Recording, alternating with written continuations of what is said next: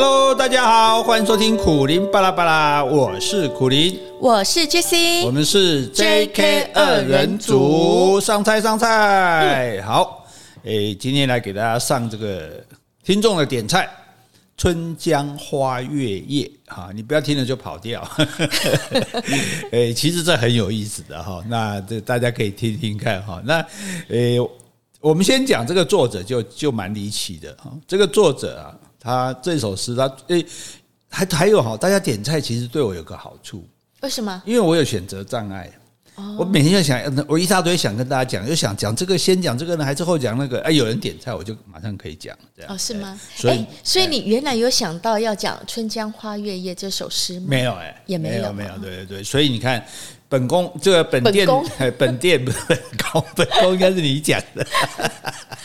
本店就是说，就就这些菜我都还出不完。那如果你们点，我们就可以制作新菜嘛，对不对？而且这个节目就变成大家，大家想听什么都可以告诉我们。你这有点像无菜单料理，对对对，随便你的。有啊有啊，有菜单是大家指定的。对呀，无菜单的话，本来我们是无菜单，的现在现在希望大家提供给我们菜单哈。那这因为这首《春江花月夜》这很特别，就这首诗我先讲一下，就是唐诗三百首它是没有的。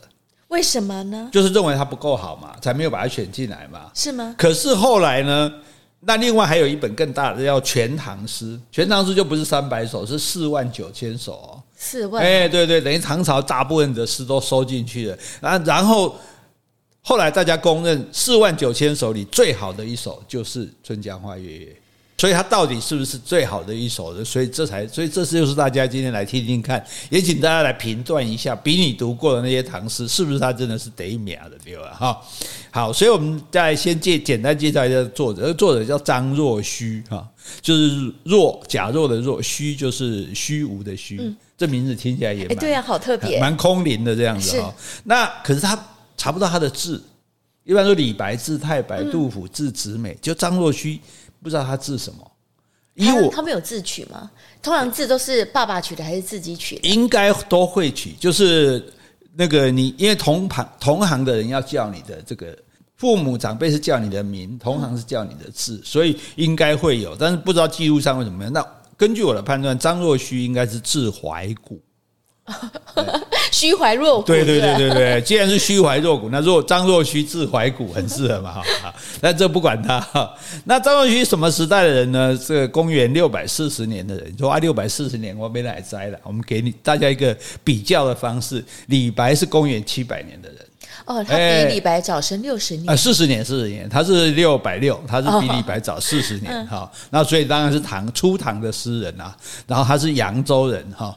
然后他跟这个四个人齐三个人齐名，叫贺知章、张旭还有包容。包容我们不知道是谁了哈。那贺知章就那个少小离家老大回，乡音无改鬓毛衰。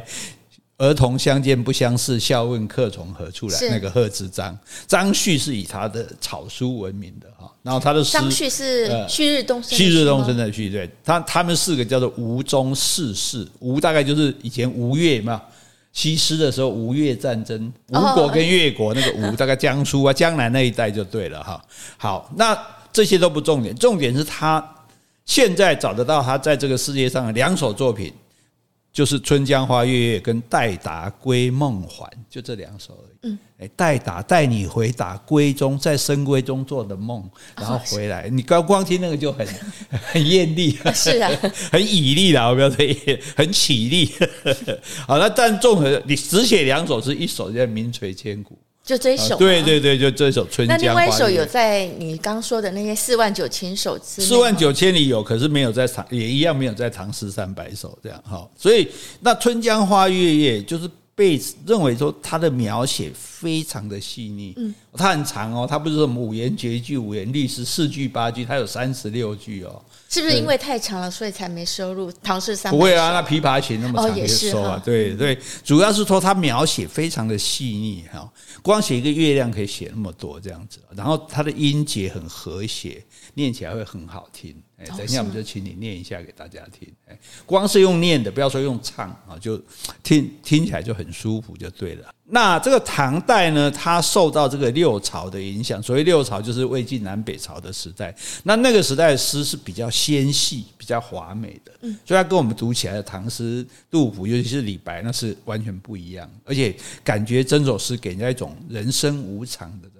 你说这首诗？对，这首诗哈，对，等一下我们听听看，这是蛮特别，因为以前没有这样的作品。那他这样一篇哈孤篇，然后就既然成为一个所谓的大家这样子，所以后来对他的评价说，李贺啊、李商隐啊，都是从他这边取得他的这个灵感，就受到他的影响，哦啊、甚至宋词元诗啊，也都是他的支流啊。哎，所以他等于是，我就等于他就是当一个唐。唐代一个很伟大的作品就对了哈，甚至这个诶，中国有个诗人，诗人叫做闻一多，还评价说这首诗是诗中的诗，顶峰中的顶峰哦。所以这对是不是值得听一听看哈？大家大家来听一听看，这首诗其实也不难，蛮好理解的哈。那最主要就是说，诶，他居然会一个人一生就写两首诗，然后一首诗就是整个哎，唐代的诗呢是多少那种。成功的作品，诗的顶峰啊，就他居然是顶峰中的顶峰哈，所以怎么可以不认识一下呢？对不对哈？而且如果你看，嗯，那这起那大家 这起三回，所以我们这个大家就可以在我们简介上面会放这首诗，嗯，好，那大家就对照着来听我讲哈，听听看到底它到底棒在什么地方哈，然后到底你觉得它真的是不是？就啊，第一名好，好，那我们先来回信。哎，不对不对，应该先请你来念这首诗。哦，好。春江潮水连海平，海上明月共潮生。滟滟随波千万里，何处春江无月明？江流宛转绕芳甸，月照花林皆似霰。空里流霜不觉飞。汀上白沙看不见，江天一色无纤尘，皎皎空中孤月轮。江畔何人初见月？江月何年初照人？人生代代无穷已，江月年年只相似。不知江月待何人？但见长江送流水。白云一片去悠悠，清风浦上不胜愁。谁家今夜扁舟子？何处相思明月楼？可怜楼上月徘徊，应照离人妆镜台。玉户帘中卷不去，捣衣砧上拂还来。此时相望不相闻。愿逐月华流照君，鸿雁长飞光不度。鱼龙潜跃水成文，昨夜闲谈梦落花。可怜春半不还家，江水流春去欲尽。江潭落月复西斜，斜月沉沉藏海雾。碣石潇湘无限路。不知乘月几人归？落月摇情满江树。好，听起来有没有很空灵的感觉？可是念人完全不晓得他什么意思。不晓得什么意思哈？不晓得什么意思？我们等下再告诉大家什么意思哈。我们先来回信。好，先回 Podcast 留言哈。这位听众是豆使用者，那个豆他的 O 上面有一横，我不晓得是不是也是念 O 啊？不知道哎、欸，但是通常有一个可能是什么看法文啊，什么文的，别的那种俄罗斯文会有一个。好，他说谢谢两位用心制作节目，我都是半夜才有空听，听到你们的分享都觉得很有趣、很欢乐，也学习到很多原来不知道的事。觉得每周有一些时间拿来听节目很充实，好，谢谢你哦，谢谢你，谢谢你。这我们也我们也因为做节目让生活变得很充实啊，是啊，对。好，第二位是丽丽，好，她说。苦林老师的讲解最直白易懂，赞！就是在讲以巴冲突。好，哎、欸，对，所以其实这一集的话，嗯、除了在 Podcast 留言，在 Spotify 留言的听众也有说，呃，这个以巴冲突，因为听了你讲解，就觉得很清楚，连读小学的孩子也听得津津有味，所以他觉得说这个很沉重的历史漩涡这么复杂，但是你可以讲得这么清楚。听到功力不凡啊！听到说小学生都听得懂，我就我就觉得，哎，无心甚慰也，可以瞑目了。哎，不要不要。好，接下来感谢两位的斗内听众。第一位是 Judy，好，Judy 是住桃园市的芦竹区哦。他说非常喜欢听苦林夫妻的对谈，内容五花八门，幽默风趣，增加非常多人生的趣味。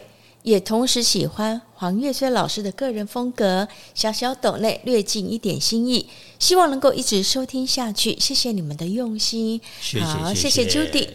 好，再来一位也是我们的老听众俊一一八七，常常斗内给我们的，他说感谢苦林及 Jessie 小姐制作很优质的公益节目，增广见闻，也非常欣赏苦林老师及黄月虽老师长期的为台湾民主奉献心力。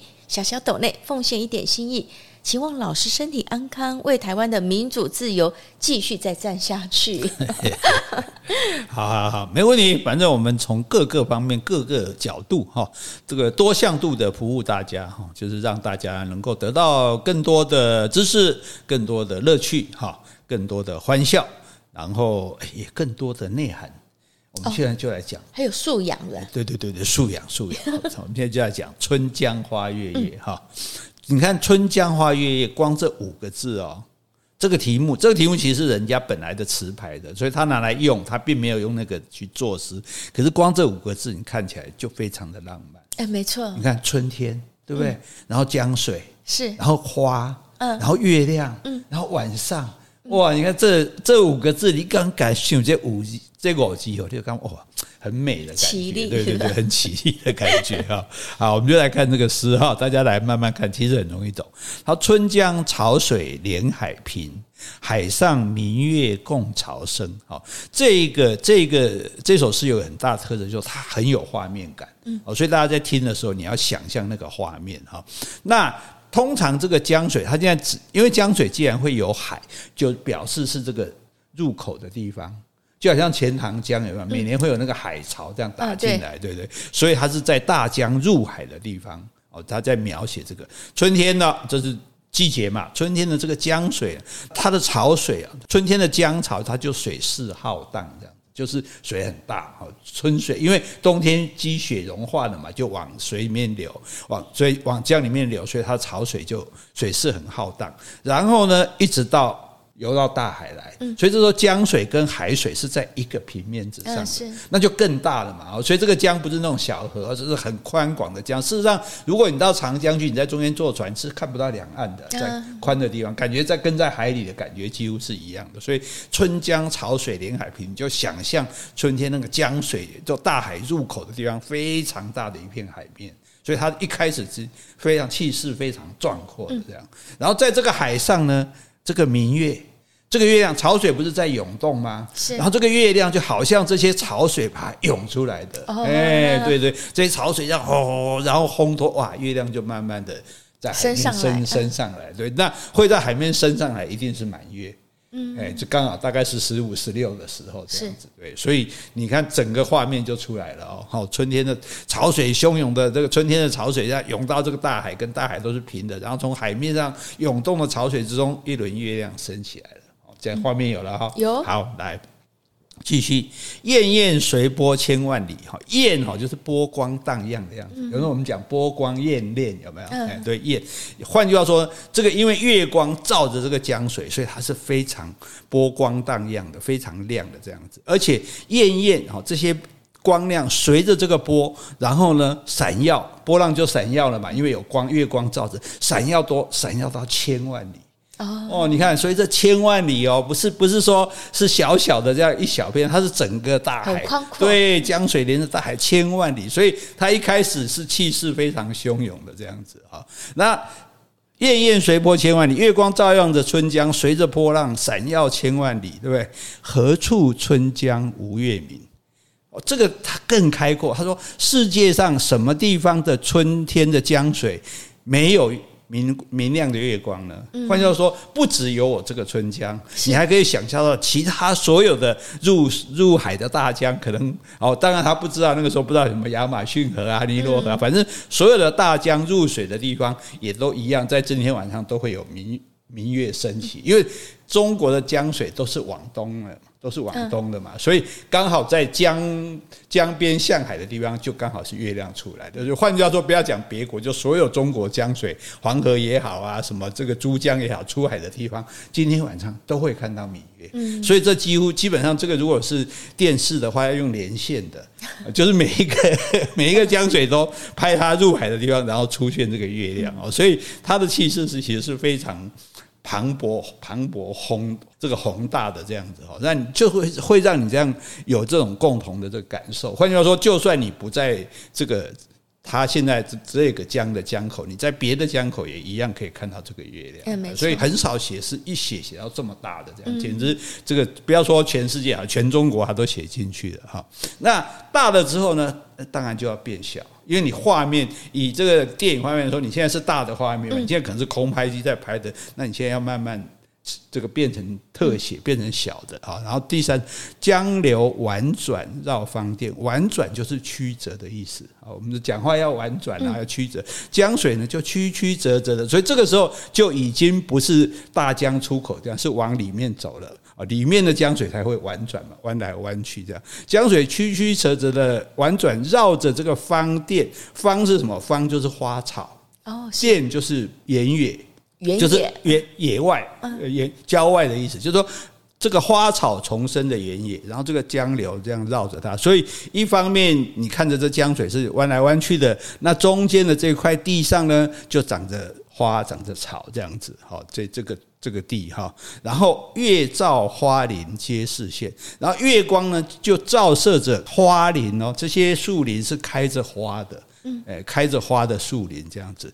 皆是线，线就比较难了解。线哦，是天空里面降落的白色不透明的小冰粒，不算下雪哈。这个这个在台湾比较少碰到这样子，就是你就想象小一颗一颗小小的，就算想成雪也没关系。这个小冰粒这样子，那也就是说，月亮照着这个树林里的花，好像是一颗一颗的小冰粒一样。那因此它是晶莹洁白的，因为血是洁白的嘛，所以我们可以判断最可能的是梅花，哎，因为梅花是白的，也就是说这个时候，这个除了婉转的江水绕着这个开满花草的这些原野之外，月亮呢还照在这个梅花林上。好，然后这个梅花林，因为照着这些梅花，就因为闪亮嘛，就看起来好像是小小的雪滴在雪那种小小的冰粒再下来的，透明的。对对对，所以他现在现在已经开始描写到比较细的地方了。然后整个的话就是，但是强调的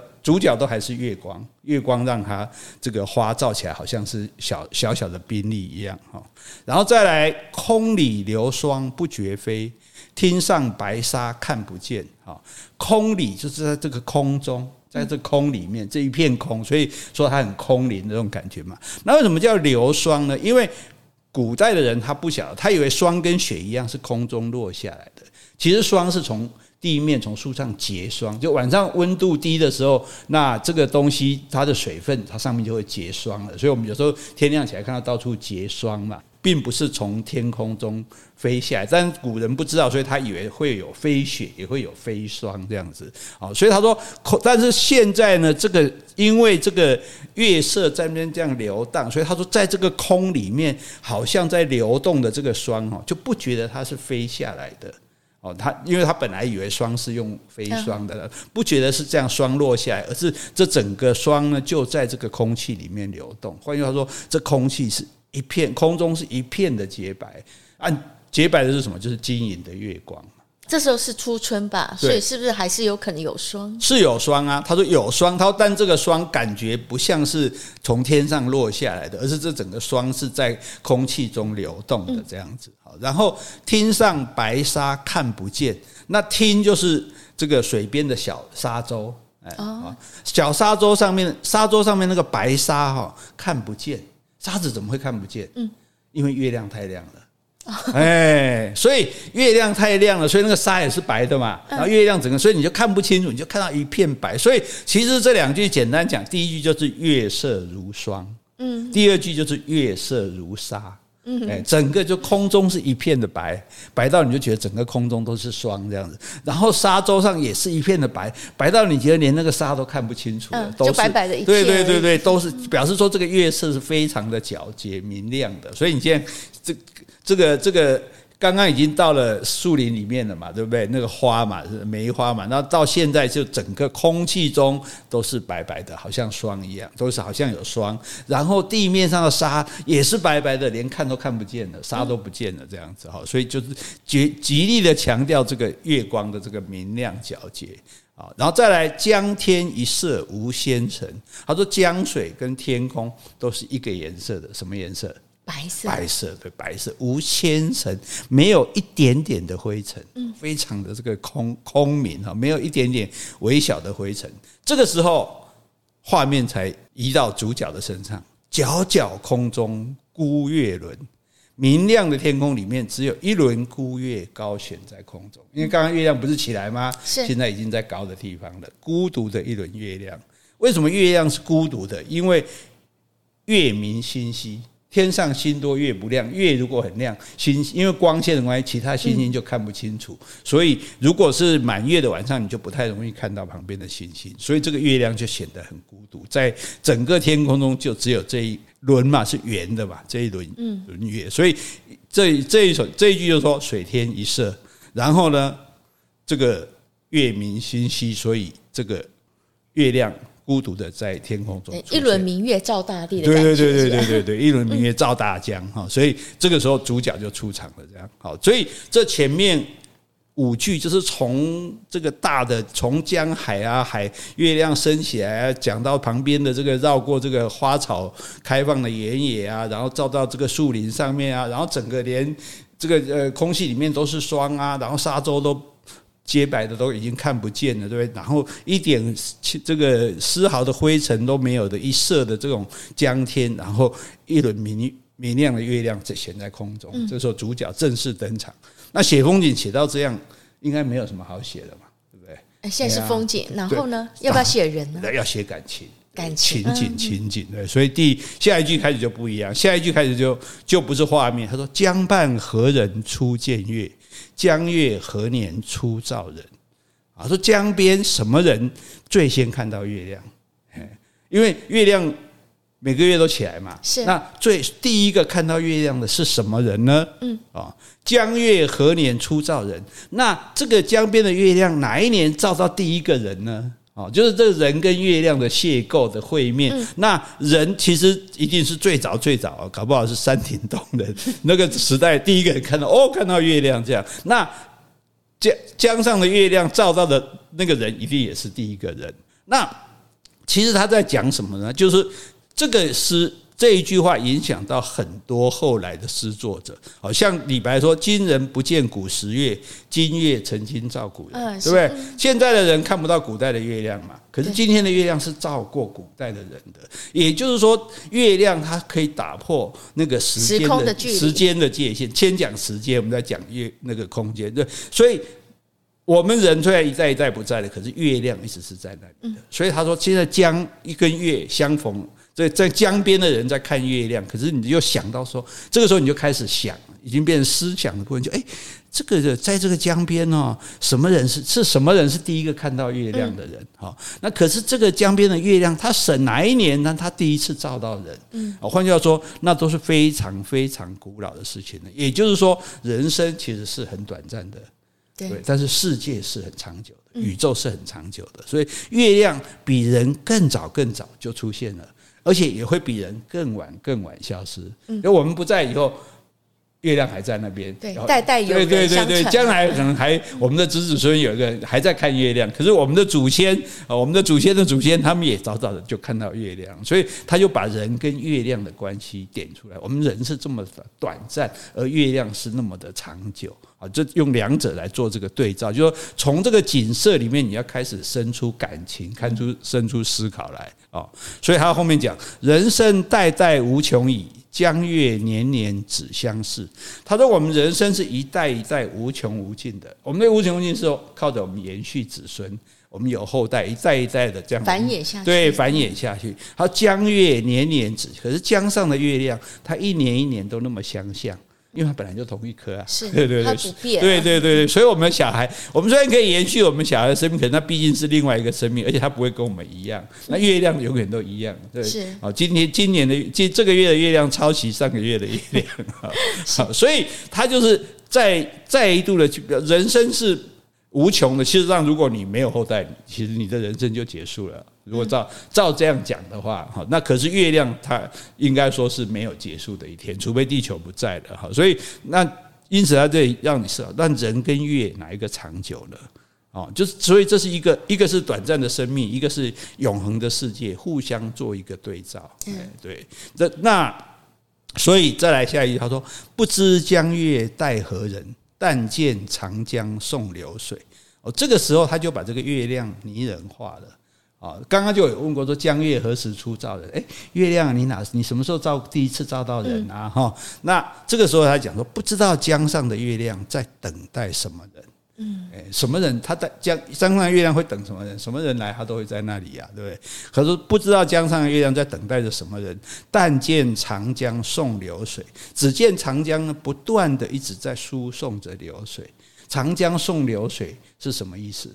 孔子说：“消逝吗？对对，时间的消逝。孔子说：‘只在江上，这个什么逝者如斯夫，不舍昼夜。’对不对？水是一直在流动的，所以不是讲吗？说你不可能一只脚踏进同样的河水嘛，因为你踏进去的时候已经是后面的河水。所以水最能够流水，最能够用来表示时间的流逝，因为水是不停的一直流，那时间也是不停的一直流过去。啊，所以他说不知道有。”月亮在等什么人？可是我看到呢，就是江长江一直在把水送走。换句话说，时间不断的流逝，我的生命也逐渐的消失，我生命也一直会没有了嘛，对不对？那我到底要追求什么？我要做一个什么样的人？所以江月待何人？江月等什么人？等我这个人。问题是我这个人是什么人？就在这么。漫长的这个世界里面，我们这么短暂的人生，我们到底要留下什么？我们人生到底为了什么？如果我们比起月亮是那么短暂的生命，那我们怎么样让这个生命有意义？嗯，怎么样让生命像月亮一样能够发光？所以它其实有这样的意思哈。然后可是呢？那这是一种，这是思考的部分。这这应该是讲说，我对月亮引起我对人生的思考。再来还要再转一下，不然没没办法写下去了哈。所以再来写什么？白云一片去悠悠，清风浦上不胜愁。再来写离愁。哎，白云，它的白云一片去悠悠，就是游子们。就是离家的人，因为古代人都男人大部分，尤其是读书人都要离家嘛，去考试啊，去做官啊，然后被调来调去，所以都是游子哈。那游子们就像一片一片的白云，白云一片一片悠悠的，就是缓缓的，像白云一片一片缓缓的离开，好，云就会散开嘛，散成一一朵一朵云这样都离开。所以他讲的白云是形容这个游子啊，然后清风浦，清风。这个清风是一种枫树，它也是会变红的。那重点，清风浦它只是一个名字，浦呢就是那个江水汇流的地方，叫做浦。那浦，那为什么江水汇流的地方特别会有什么？就是会有船。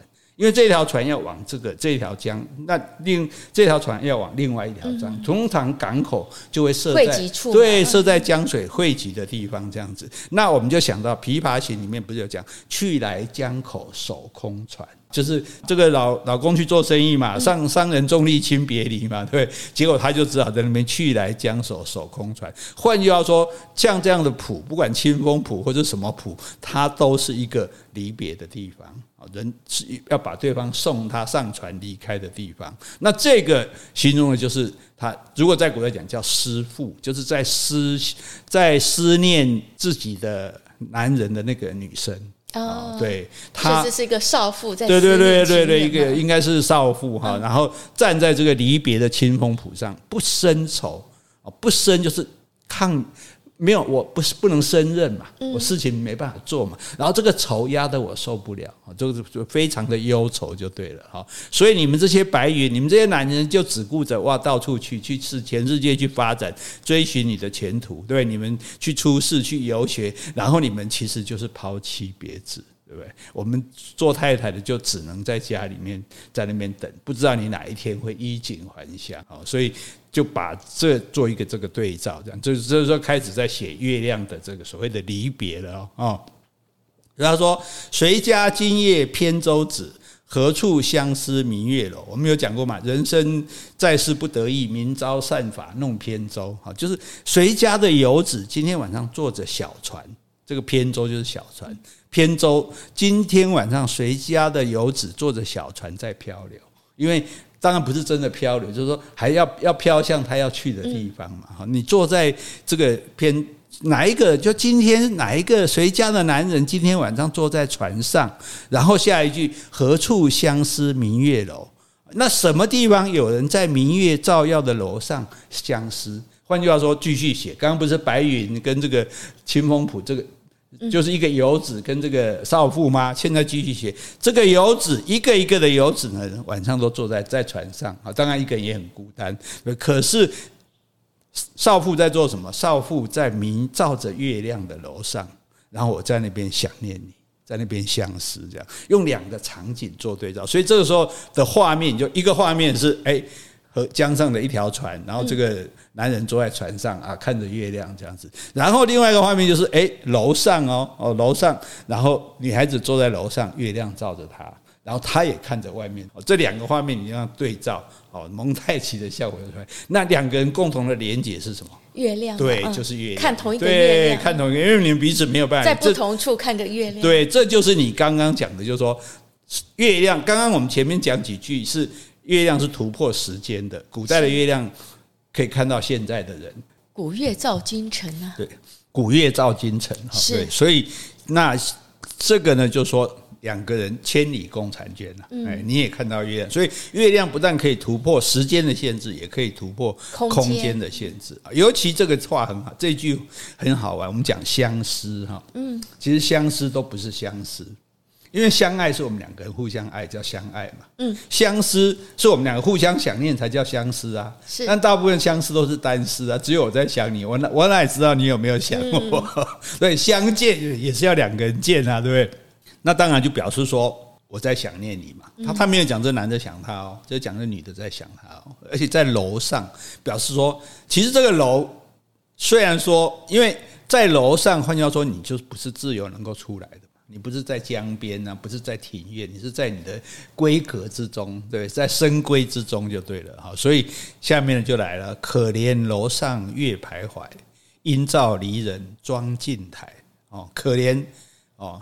可怜楼上那个月光不断的在徘徊。嗯，请问月光有在徘徊吗？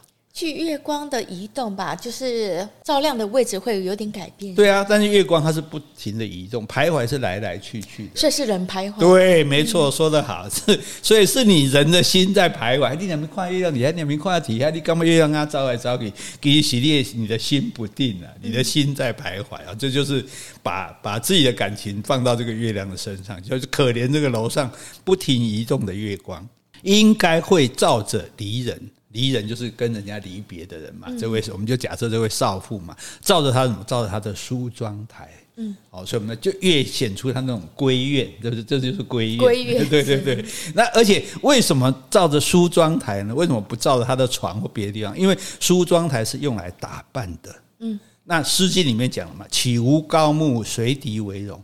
我不是不能打扮啊，问题是。我我要为谁打扮？我阿娜达就不在啊，心爱的都不在，我打扮有什么用？我我给谁看？所以才特别要强调这个梳妆台这样。所以现在可怜的是人，不是月亮。对，徘徊的是人心呢。月亮一直都不可怜。对对对，所以但因为我们我们人可怜嘛，我们就觉得啊，看着你如果觉得自己心里伤心，你就看着月，好像月亮也很我们孤单，就看月亮也很孤单这样。所以就把人的感情拖到寄托到月亮上，是人可怜，不是月亮可怜，对不对？是人心在徘徊，不是月光在徘徊。其实它就是什么独守高楼嘛，哎，独守深闺，独守空闺，对呀，独守空闺嘛，哈。然后再来哦，所以这个这首诗厉害的地方就是说，它那个镜头，我们刚刚讲不是很有画面嘛？那现在也是有画面。你看这月光，月亮慢慢慢慢照照到他的高楼楼上，然后这个镜头再拉近，拉到他的梳妆台上。可能那些梳妆用品都已经积灰尘了，因为她很久没打扮，因为老公不在啊。好，然后她还可以写得更细，她玉户帘中卷不去。玉户表示说，哎，他们家还算是蛮有钱的哦，所以人家这个女生是蛮有钱的，不然不然也没有高楼，也没有梳妆台了。应该是男生家蛮有钱的吧？加入这个家庭啊，对对对，她嫁到他们家哈。但是但是男的还是要出去求官，所以在外面做官不在。他说那个。玉户帘中卷不去，什么东西卷不去？然后在他们家里面那个门帘啊，他把因为看到月亮就撸撸款撸雄心嘛，对吧？看到对，就所以我刚刚讲是你的心在徘徊，是你可怜，不是月亮可怜。越看越伤心，就把帘子拉下来，哎，可是帘子拉下来，月光还是会透过来啊，所以。连玉户帘中卷不去，这月光我想把它卷都卷不走啊，怎么办？对不对？月光还是照着我，还是让我想起我的。这个帘子是透光的，没办法。对对对对，所以写到非常细。然后捣衣，因为以前人洗衣服都是要用打的嘛，对不对？用打的针，好针就是然后点，南宫的点啊，切彩的点啊，捣衣也有一个石头在那边捣衣，所以那个捣衣的针，捣衣我在那边洗衣服嘛，啊没事啊，晚上这个想老公，不如找点家事来做，比较能够。比较能够这个诶、欸，不要胡思乱想嘛。然后那个一倒那个衣服一垂下去，月光又照在上面。哎，那他是在外面倒衣吗？可能是在屋里面啊，可是也有月光照进来。反正他看到月光就拿，就用手把它扶走，想说用手把它扶扶开，就对，把这月光拨开啊。结果扶还来，这个。月光在这个石这个捣衣的石头上，我把它扶走，把它扶走，说：“讨厌，月光走开！”结果月光还是照下来。哎，一般洗衣服不都是白天吗？趁白天还可以晾着啊。没有没有还晚上捣。有一首是讲什么什么“长安一片叶，万户捣衣声”。哎，很多白天要工作农作，没有时间。但是太太对没事做啊，没事做。但那对啊，但大概大家还是习惯晚上洗衣服的，对，所以不然不会有说什么“长安一片叶，万户捣衣声”。可见他们是习惯在晚上洗衣服，只是说。那个细腻到就说，哎呦，讨厌啊！洗衣服那月亮月光，帘子放下来，它也要透过来。然后我洗衣服想要把它忘记，它又光线又照来，我就用手把那月光扶走，然后扶也扶不开，那月光还是会照下来。哦，所以可是有 月光不是比较好洗衣服吗？以前也没有像电灯。对呀、啊，但他现在不想看到月光嘛，因为月光会害他想老公，所以就已经。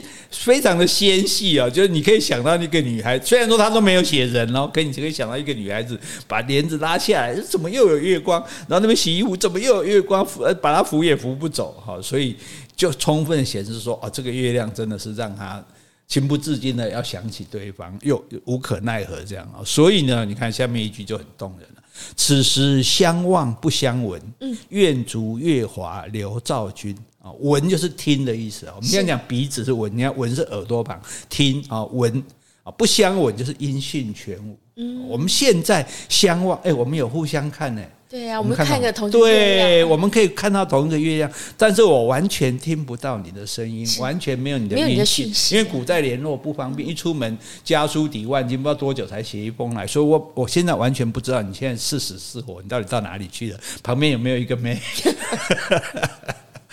好，所以说这个互相望着月亮，可是听不到彼此的声音。愿逐月华，华就是光的意思。我们讲光，以前有光华杂志，光？所以愿意，我希望能够追着这个月亮，月亮不是会照到你吗？我希望我追着这个月亮，跟着这个月光一起流动，流到照到你的身上。你看，愿逐月华流照就，我觉得看这句真的很很很动人。我我愿意，我愿意追着这个月光，然后我我跟着月光流流着流流过去，然后照耀到你的。我把一片真心托明月啊！对对对对，说得好，把真我把我的真心放在月亮里，然后希望月光能够帮我送过去这个讯息，这样子哈。好，这是一段哈。那再来呢？鸿雁长飞光不度，鱼龙潜跃水成文。鸿雁，鸿雁哈，我们讲鱼雁，鱼雁传情，就古代的人是用雁，鸿雁来传书的。那用鱼来寄信的，怎么寄？鱼以前的信，它会有做成一个鱼的样子。哦，哎，说怎么君从远方来为我双语鲤鱼呀？那鲤鱼的样子，然后里面也是书信的意思。所以不管是鸿雁或者是鱼龙，都是要传递讯息的意思。那这个鸿雁它。常飞啊，它不停的飞啊，因为我就是希望雁能够雁过能够带带那个信来嘛？以前人不是用鸽子送信，他传说中鸿雁是会送信，一样绑在他的脚上。对对对对，但但是其实诶、欸，并没有，因为鸿雁是野生的，其实它是不可能的。他怎么？那只是人在想，那些人看说，因为人他在远方，我过我去不了嘛，那我就看到这个雁在飞啊，雁飞就会飞到他的地方，是不是就可以把我的讯息传过去啊？那只是古人的一个想哦想象而已，对，想象而已的。鸿雁长飞光不度，就鸿雁不停不停的飞，它也飞不出月光的边界。嗯，它怎么飞，它都是因为月光是无边的嘛，所以光不度，就是它也没有办法度过、穿越过这个月光就对了。好，然后鱼龙潜跃，鱼龙我们通常讲什么？我这个鱼鱼跟龙在以前都是一起讲的，鲤跃龙门啊，对。鱼龙它在水里面潜水啊，或者是跳出来啊，然后在。水成纹，这个纹要我们现在就现在来讲就加上密字边，就是波纹的纹。对，那水就变成了一堆一堆的波纹。可是鱼龙跳来跳去，也都只在这个水里面而已。其实鱼龙也没有办法帮我传递消息。换句话说，鱼龙是被困在这边，不管怎么跳、怎么潜水，也只有几起波纹。那鸿雁不管怎么样的飞，也飞不出无边的月光。所以虽然说鱼雁传情啊，其实都无能为你。换句话说，我没办法知道你的消息，然后这个都没有用就对了哈。然后呢，哇，这这一个画面就很美。这个这时候现在就反过来，应该是从男生的这个角度在看了。昨夜闲谈梦落花。闲谈，什么叫闲？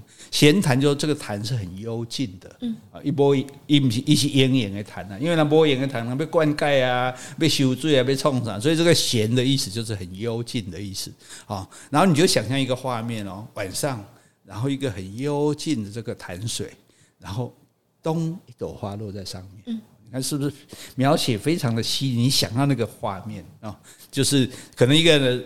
呃，书生站在这个潭边，然后非常幽静，这个潭水都甚至没有波纹这样子，然后一朵花咚落在这个潭面上，哎，那为什么是梦落花呢？他是做梦吗？好像在做梦一样，这样，也有可能是他梦见的，也有可能是他真的见，可是真的看到这个景色，也好像在做梦一样，哈。那重点在后面，可怜春半不回不还家。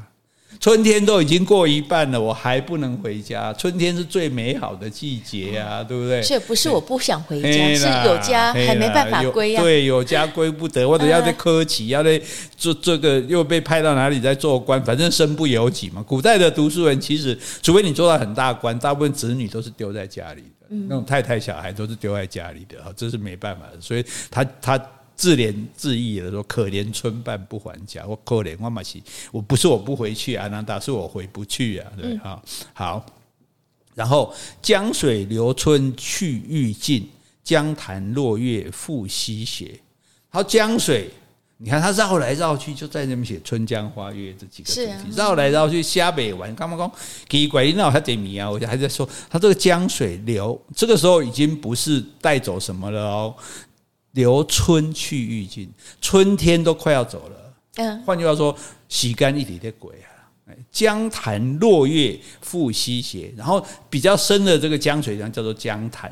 水潭上的月亮呢，又要西落。你记得吗？刚刚是。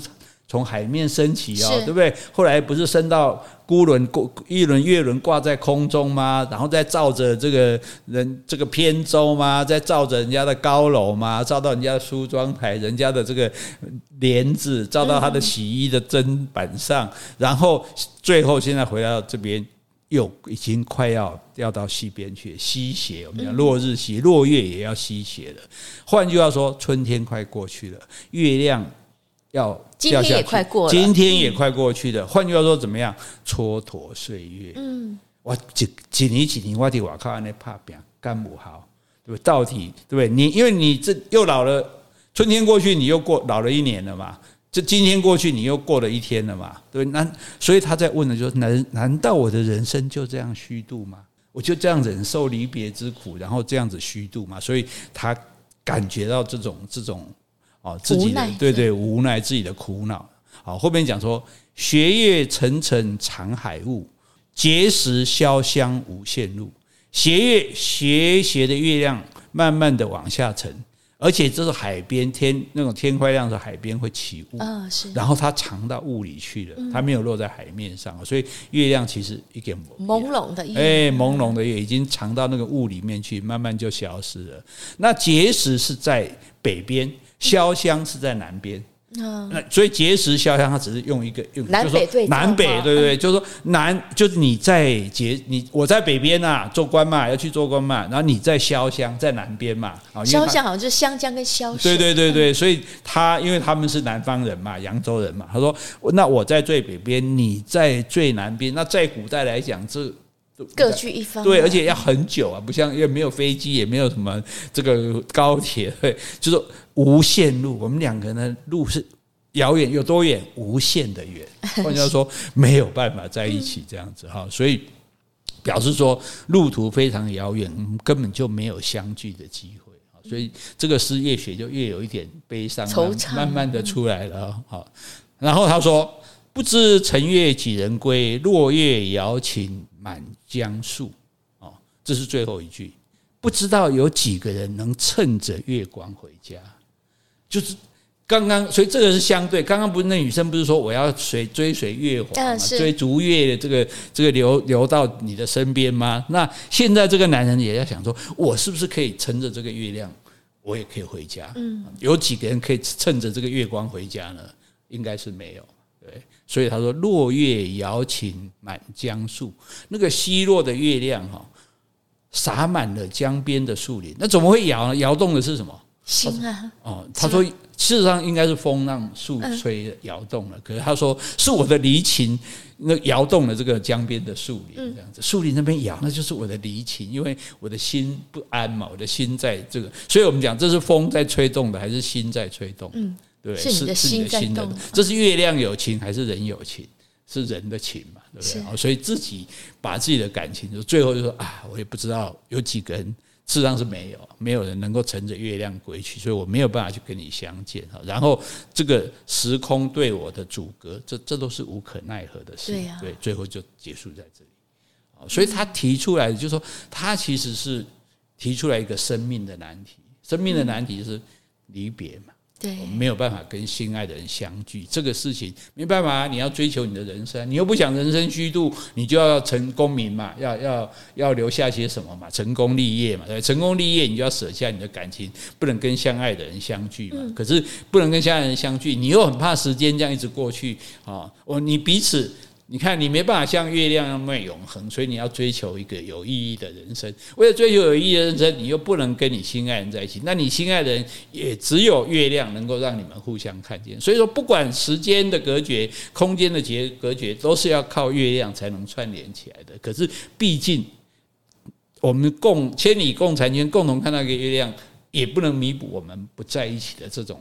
有遗憾，遗憾啊！所以对你对着梳妆台在那边难过，我坐在那边，我看个落花掉在这个坛上，我也觉得很难过，但是好像也无可奈何子啊！所以整个来说，就是你你有没有感觉一种那种，就是很美丽的景色哈，然后意境好像很那种婉转曲折这样子啊，然后这个所以有人说《春江花月》每一个字都写的有情有想有故。就有有感情，有想法，而且也有他的典故，这样浅浅说去，节节相生。他讲起来其实都浅浅的，可是他这样一节绕一节，一环扣一环的时候，哦，开头的时候好像这种如诗的行板这样，哇，开始都讲对。但一开始我们还觉得哇，写风景写得很棒啊，很美啊，对。然后开始探索宇宙，对，追索生命的源头，说啊，这个月亮人家可以永恒，那我们就这么的短暂，嗯，对，那。永恒短暂如果呢？为了要永恒，我想要成功嘛，我想要让我是一个人嘛，让我是一个月亮会来等待我的人，我是一个角色嘛，对不对？但是因此我就必须跟我相爱的人离别，所以明月不只是这个少妇的月亮，也是这位游子的月亮。是哦，那月亮当然是很早千古的之前就已经有了月亮，他就一直用这个光来触动我们的心灵的深处。所以他说：“谁家今夜扁舟子，对不对？生生世世的人，其实我们都是不要说是空间的游子了，哎，这是好像哪一首诗啊？记是不是？好，也是宇宙生命的游子啊，对。那世中的游子，你对月亮，就是你，你看他刚刚讲的两人说相望不相闻，嗯，对，彼此的联系就断了嘛。所以鸿雁长飞，鱼龙跳跃，也渡不过这个不同层次的时空，对，回不到生命最真纯的来处，这样。所以其实这首诗，如果你这样去。感受它，你就想说，哎，真的是很会写啊！没错，一个主题这样哦，从远景写到近景，写到最细的地方，写到说我对人生的思考哈，月亮的永恒跟我生命的短暂，再写到说我们两个人互相的离别，写到这个哦，女孩子说恨不得我就跟着月亮到你身边去了，可是我在这边我也无可奈何，我离你这么遥远，我也回不去，然后我也恨不得趁着这个月光可以回家这样。啊，那人生的这种无奈哈，就就觉得写起来就是感觉很美。没错，哎，而且我觉得听完你的解析之后，嗯、会发现它非常细腻，描绘那种时间跟空间，你在情感里他想要表现出来的深度跟广度。嗯，而且我觉得张若虚他把那种宇宙的奥秘跟人生哲理这两个很大的课题融为一体了，所以从诗中我们可以去拓展我们在时间跟空间上的思考。我觉得就是我们人一代一代的繁衍下去，但是其实我们每个人人生大概八九十年最多，其实就是很短。但是月亮它是每年每月每天的升起，跟我们做对比，它就是永恒的存在，永恒不变的存在，所以也会引发我们就是对人生有限、宇宙无穷的感慨。嗯。对啊，所以我所以所以也就难怪说他被，尤其越到后代，他越到近代，他越受到人家的肯定，就因为他写的东西，其实他的思想可能对情感的表达，甚至已经超过唐代的人。因为大多数的人，我觉得有到所谓宇宙的思考，大概只有到苏东坡才有。我们读那《赤壁赋》啊什么的，就在这个之前，大家就是写说啊离乱啊，写感情啊，写说啊想要伸伸展自己的志向，很少像他这样在这么早的时间就去思考到说整个宇宙的问题、时空的问题、人生意义的问题，所以感觉说。两者技术也很好，就写的非常的纤细，然后很美的这种画面一个一个出来。可是，在这个美的画面中，又把那种离别的感情写得非常的细腻、无奈，然后又把那种说哦，这个人生对这个永恒的思考也把它摆进去。所以等于说，他是面面俱到，把每个方面都写到了。对啊，因为我也想要说，在相同的时间上，我们两地，我们分别在两地一同看着这个明月，在空间上也可以说出人跟与人的。物理距离，所以我觉得，如果以现代的说法，好像就是时空寄情。嗯，我们借由这个月亮，能够时空寄情。哎，这个这个结尾太好，时空寄情哈。所以希望大家这个好好的看这首诗，再好好的听一听哈。我觉得人生这种美的东西，就是希望来跟大家共享的。好，好，如果你喜欢今天的节目，欢迎留言或是寄 email 给我们。无论是加油打气、发表感想、提出问题。或是想要听什么样的题材，我们都很欢迎哦。也欢迎大家继续点菜，继续抖内哦。谢谢，拜拜，拜拜。